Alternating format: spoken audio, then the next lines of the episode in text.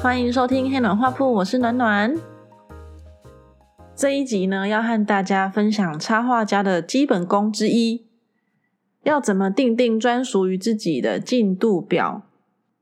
大家可能觉得在家里工作的插画家很自由自在、无拘无束，一定非常的梦幻、非常的轻松吧？可是事实上是真的是这样子吗？以前我有待过一般的公司，我大概当上班族有五年的时间了。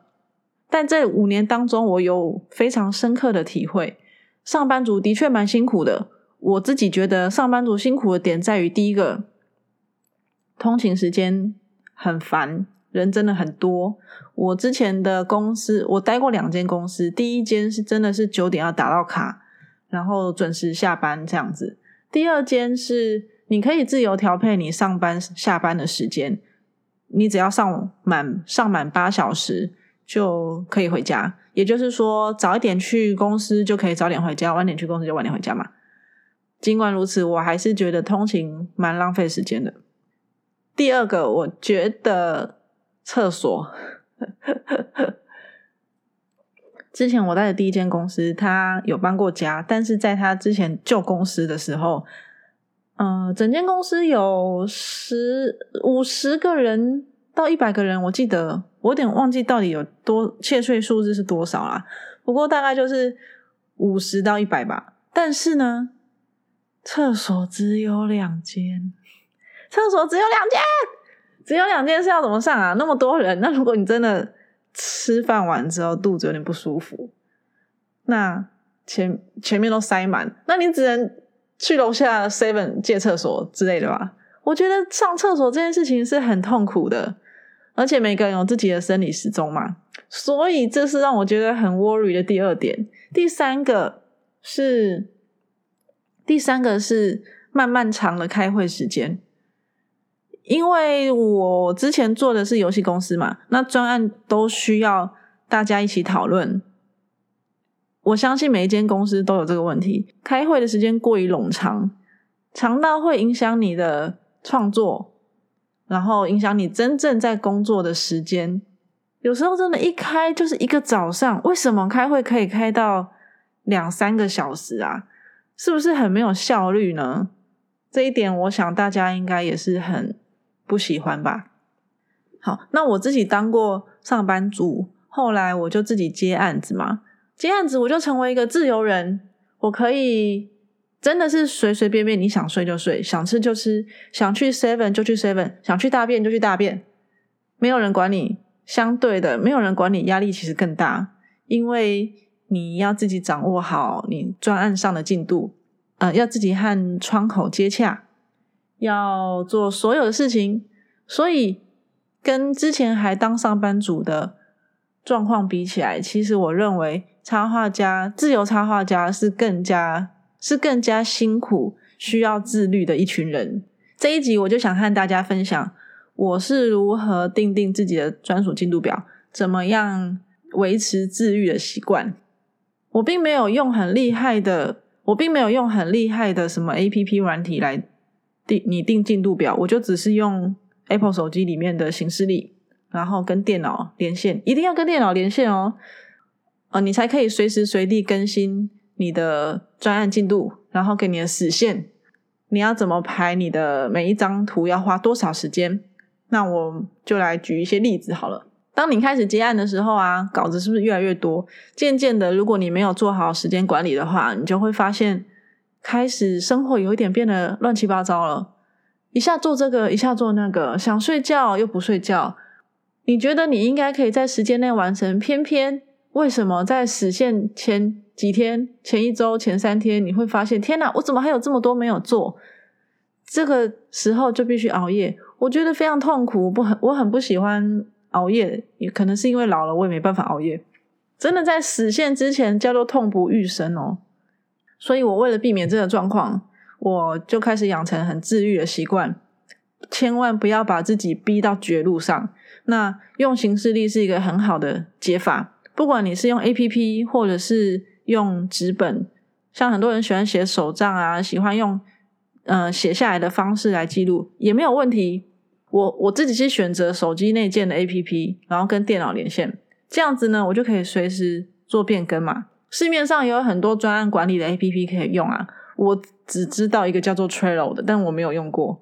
嗯，好像很多公司行号也都会用这个 APP，听说非常好用。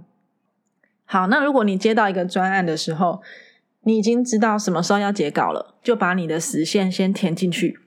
举例来说好了，如果我今天有一本书要画，那可能是三十个跨页，他跟你说三个月后要交稿，那也就是说你有九十天嘛，所以我们就在九十天后的某一天把日期填上去，交稿日填上去，往回推之后就会发现你其实一张图。有三天的时间可以画，所以我们三天就要画完一张。等一下，你这个算法有点蠢哦。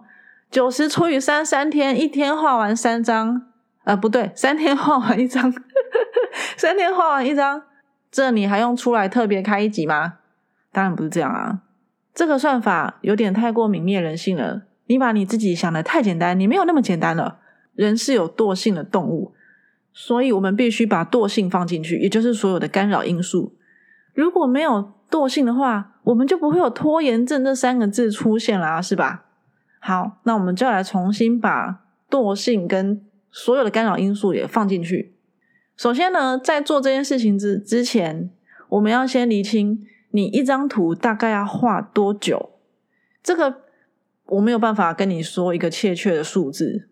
那只能靠你平常画图，你自己观察自己一张图大概这样子的风格，一张图大概要画多久，就可以开始定这个形式力。那刚刚我们有说，呃，三天要画一张图嘛？可是我们我们要把惰性考虑进去。惰性呢，包括你可能会追剧，你可能会运动，你要阅读，你要创作，你要去逛街，跟朋友 hang out。所以我们可以把原本的形式力稍微改一下。会变成这样子，原本三天一张的进度，如果加上刚刚所有的干扰因素，可能会变成嗯两天一张好了。那我们两天就要画完一张。可是这时候有人会问：等一下，这个暖暖大师，你刚刚说的两天一张是包括完稿跟草稿一起吗？哦，问到重点了。我们在画书的时候会分成草稿和完稿的阶段嘛？那通常呢，草稿需要花比较多时间想，完稿是花时间在上色做，嗯，做完稿嘛。那我们会把，嗯，画图的部分分成，嗯，分成两个阶段，一个是草稿加修改，然后再来就是完稿。那每一个阶段的时执行的速度其实不一样，需要的时间也很不一样。如果我们以刚刚那个例子三个月为绘制期的话，那第一个月就是草稿和修改。第二个月就是，呃，后面两个月就是拿来完稿。也就是说，如果你有三十张草稿，你必须在第一个月把三十张的草稿和修改的部分做完，后两个月就已经修改好了，才开始上色。那上完色完稿后给编辑了，编辑可能会需要你做一些微调，这些所有的一切都要放在后面的两个月。那这个时候你可能会问啊？呃，等一下，草稿和修改要在第一个月完成。那我草稿画完的话，我寄过去，如果编辑一直不回我怎么办？那这样子是不是会延误后面的进度？嗯，这个问题问的很好，其实是我自己问我自己，因为我常常遇到这个问题。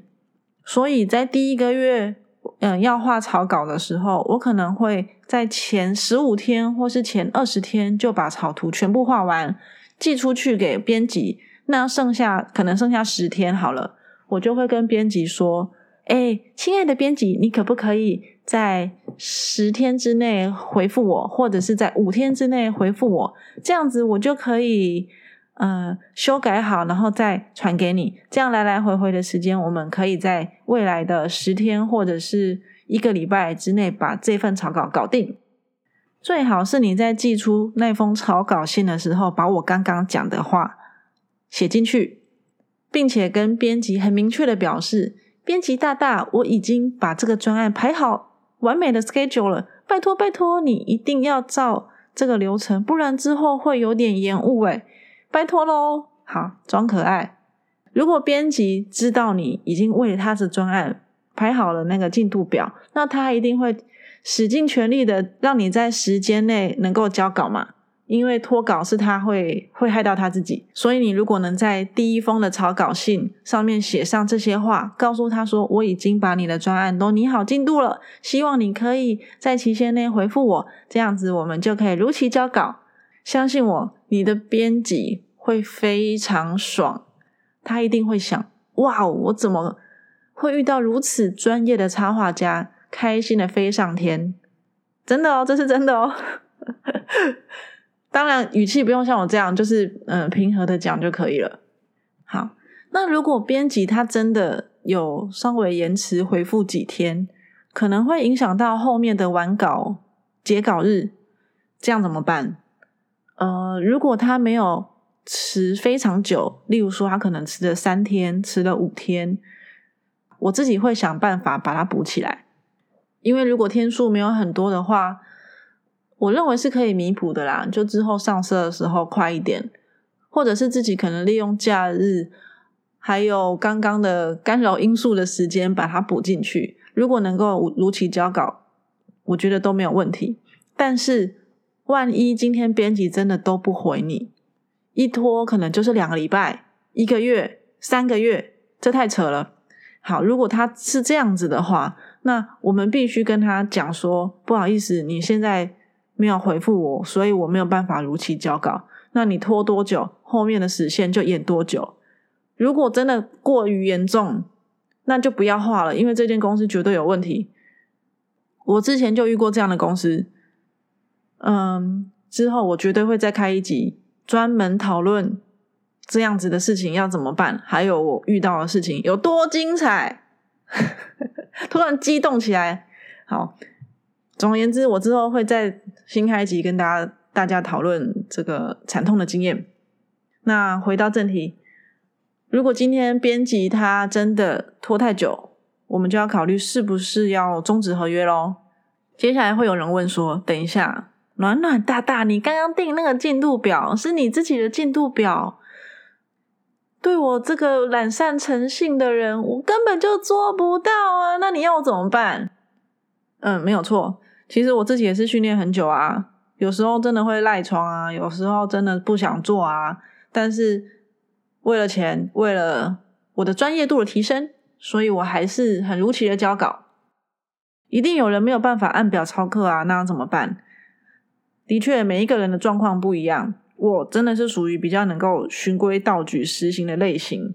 就是可能比较死板吧，但是有些人可能真的生活比较随性啊，或者是他觉得哦这个画的不好，我要再花多一点时间来修改，那这样子的修改时间就会延长嘛，就是你作画的时间就会延长，那怎么办呢？其实还是有办法的。首先第一个，你可以变更截稿日，你去跟编辑讲说，不好意思，我最近火烧屁股了。嗯，能不能再给我多几天的时间？这种感觉有一点像是你跟别人借钱还不出来，然后跟他说不好意思，你再给我几天，拜托拜托，再给我三天，我一定可以还出一百万，大概是这样的感觉吧。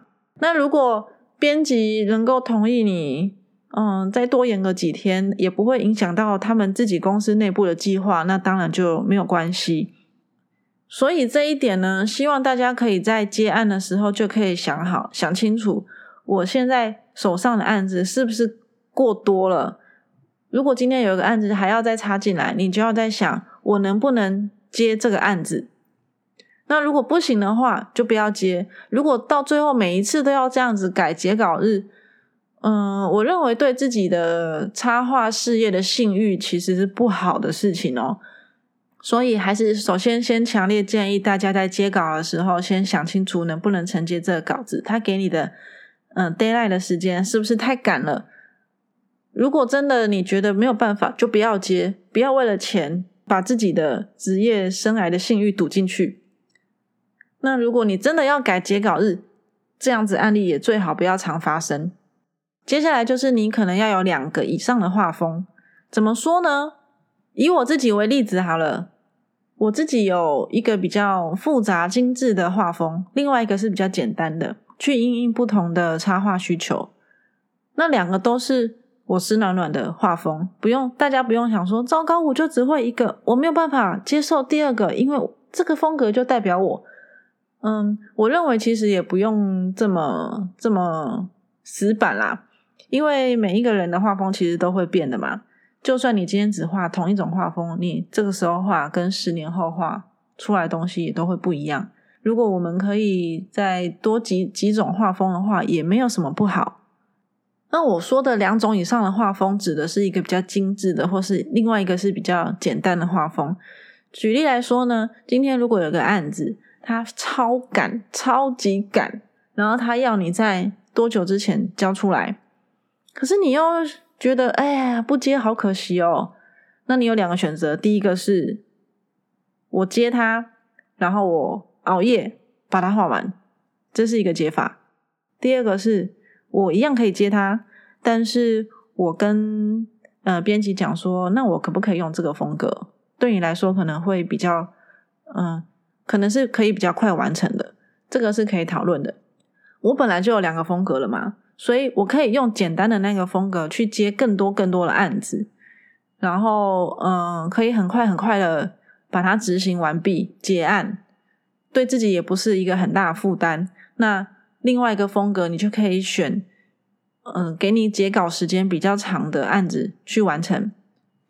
我刚刚说的简单的风格，并不是说你要随便画，然后潦草就交差，并不是这样。应该是指你可以很快完成，但是你却有一个很好的完整度，看起来也是像完稿的样子，且让对方满意的风格。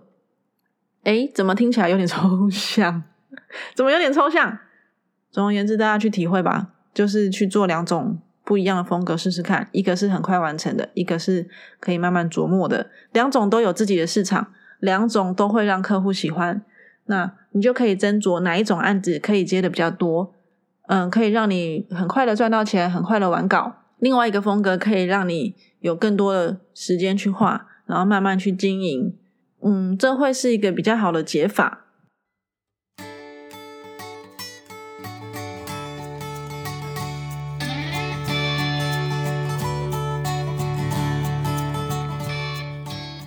现在是工商时间，从九月二十六到十二月二十七，我与行者艺术合作了一档为期三个月的展览，展出前些日子出版的法文俚语书籍的内页插画，每一幅都有有趣的小故事。预计展出十三幅作品。那展出的地点在大直的被窝手工甜点。展出期间会更换两次画作，也就是说，你每个月来都会看到不同的风景。更多详细的资讯，欢迎到我的脸书或 IG 都能找得到哦。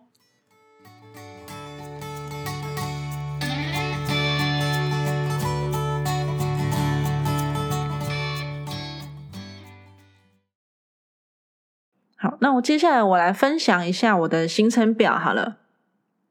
我除了插画家以外，还有另外一个身份是全职妈妈。没错，全职妈妈还没有生孩子的人，可能没有办法体会什么叫做全职妈妈。大家可以想象一下，就像是你妈妈每天帮你做便当，然后可能给你零用钱，送你去上，哎，不用，应该是不用了。有人要是被送上学了啦，就是照顾你的生活起居，在家里拖地板之外，她还是一个插画家。他要交稿，他要面对客户，他要有自律的习惯，这样子应该稍微可以想象了吧？那么我就是一个全职妈妈，而且我的女儿很小，才幼稚园，所以我必须把屎把尿，就是真的是把屎把尿。好，那这样子的一个全职妈妈要怎么样？我要怎么样可以把时间分配下去，然后有效的如期交稿呢？是先分享一下我在生产前和生产后的时间分配好了。在生孩子之前呢，其实没有孩子就是自己一个人嘛，跟一般的少女是没有什么不一样的。我就是早上起来吃早餐，然后就开始工作，工作到中午就休息，休息一下再工作，然后再晚餐。晚上呢，想要工作也可以，想要运动也可以，想要耍废也可以，然后就睡觉。其实跟大家的生活没有什么不一样。大概一天可以工作八到十个小时，听起来好像很忙，但是我觉得很快乐。好，那生产后一切就是风云变色了，因为我要把很多的时间去照顾小朋友，我的工作模式就会变成早上起来工作，可能只能工作两个小时，接下来我就要送孩子上学，送完孩子上学之后，我就再回来工作，工作完午餐休息之后再工作，可能只能再做个一个小时吧。接下来所有的时间就变成妈妈模式，去接他下课，然后准备帮他洗澡、换衣服，带他出去公园玩，什么 blah blah blah，就睡觉。听起来好像，哎，好像也还好。但是呢，我稍微讲一下我是怎么切时间的。因为我女儿她还很小嘛，嗯，幼稚园的小朋友要很早就睡觉，所以她大概八点半到九点半，我就会送她上床睡觉。这时候我就会跟他一起去睡，因为我女儿很难睡，我每次都要哄很久，很烦。怎么会变成在抱怨这个事？好，反正就我就大概八九八点半九点半我就要去睡觉。那睡睡睡睡到隔天可能五点我就会起床，清晨五点，因为我要趁我女儿还没有起床的时候赶快工作。只要小孩子一起来，我就要变妈妈了，我就不能工作了。做做做做到他起床大概七点，所以我做了两个小时。七点之后我就弄一弄，陪他吃饭什么鬼的，上学。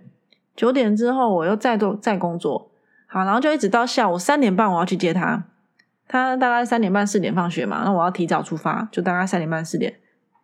我一天就这么结束了，接下来的时间就是照顾小孩。所以其实听起来我能工作时间很少，大概只有四到六个小时。这个已经是我经过大概啊天哪，不知道多久的调整，可能。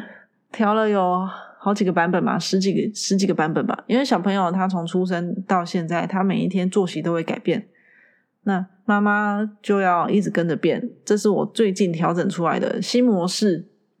还没有结婚生子的各位，听起来可能也许不是这么有感，但是跟我比起来，大家的时间一定比我多很多，一定是更加自由、更加快乐的吧。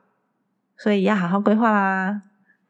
不过，虽然我是一个很忙的全职妈妈，我的时间很少，但是我必须很自豪的说一点，就是我从来没有拖过稿。有一些真的会有万一，一定要提前告诉你的客户，让他们能够早一点准备，你不要到时候人间蒸发。那客户怎么敢继续找你？插画家最忌讳的就是拖稿习惯。客户绝对绝对会对你这个人的印象大打折扣，不管你画了有多好，你多你得多少奖，你多厉害，他们都没有办法承受开天窗这个风险。那最后希望大家能够成功的拟定一份属于自己的进度表，然后摆脱拖延症，成为一个成功又自律的插画家，加油啦！用听的来不及记笔记吗？不用担心。